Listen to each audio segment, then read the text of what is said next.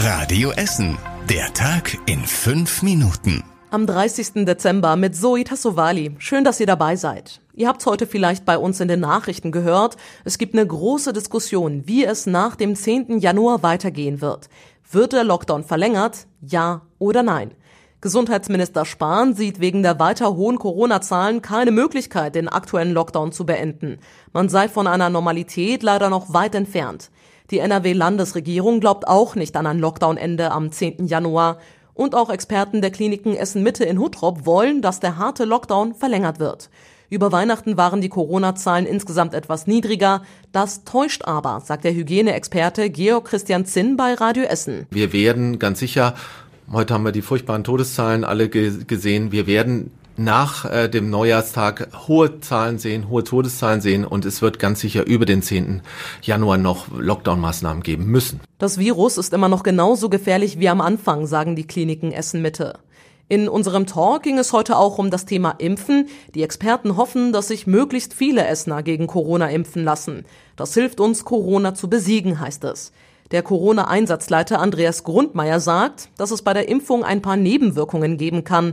Die Einstichstelle kann rot werden und wehtun. Längere Folgen sollte der Impfstoff aber nicht haben. Natürlich haben wir aus der Sache geboren natürlich noch keine Erfahrung, weil wir gerade erst anfangen, eben entsprechend zu impfen.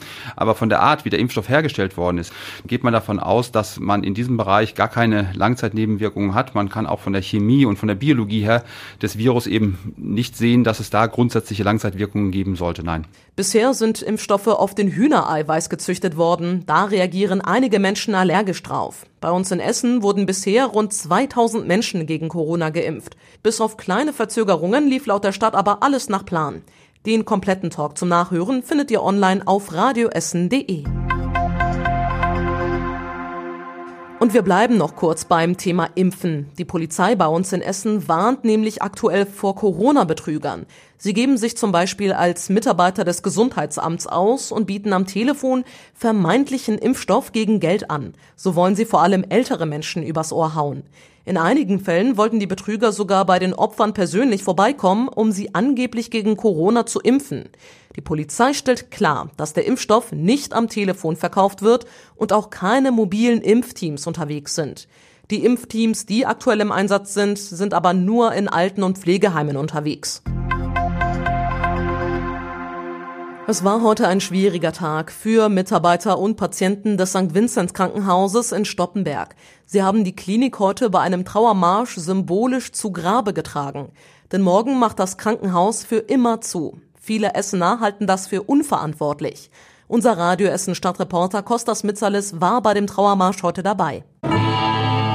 Spiel mir das Lied vom Tod, dröhnt aus dem Lautsprecher. Ein Demonstrant ist als Totengräber verkleidet. Die anderen tragen Transparente und Kreuze durch Stoppenberg.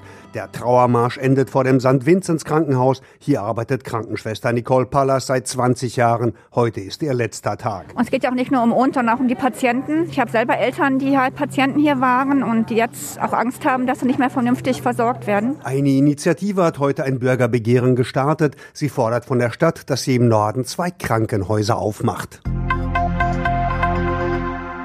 Jetzt kommen wir mal zu einem anderen, aber auch sehr wichtigen Thema. Und zwar die alten Tannenbäume, die aktuell noch bei uns zu Hause rumstehen.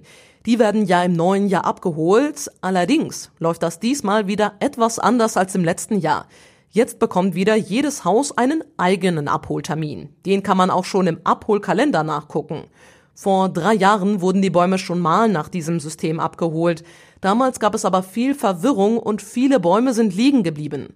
Die Abholung startet in der zweiten Januarwoche. Der Baum muss dann abgeschmückt und maximal zwei Meter lang am Straßenrand liegen.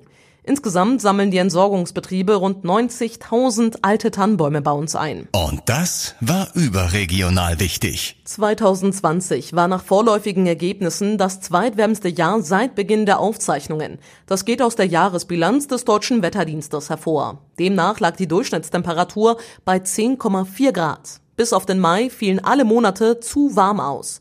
Damit liegt 2020 nur knapp hinter dem Rekordjahr 2018.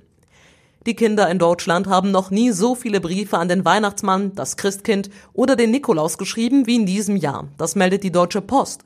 Demnach gingen 665.000 Briefe von Kindern an die Weihnachtspostämter ein. Ein Grund dafür könnte sein, dass viele Kinder während der Corona-Beschränkungen das Briefeschreiben wieder für sich entdeckt haben. Und zum Schluss der Blick aufs Wetter. Auch heute Nacht sind wieder viele Wolken am Himmel, ab und zu regnet es etwas und es kühlt nur ganz leicht ab. Die nächsten aktuellen Nachrichten aus Essen hört ihr dann auch morgen früh wieder, dann aber ab halb acht hier bei Radio Essen. Euch jetzt noch einen schönen vorletzten Abend in diesem Jahr. Das war der Tag in fünf Minuten. Diesen und alle weiteren Radio Essen Podcasts findet ihr auf radioessen.de und überall da, wo es Podcasts gibt.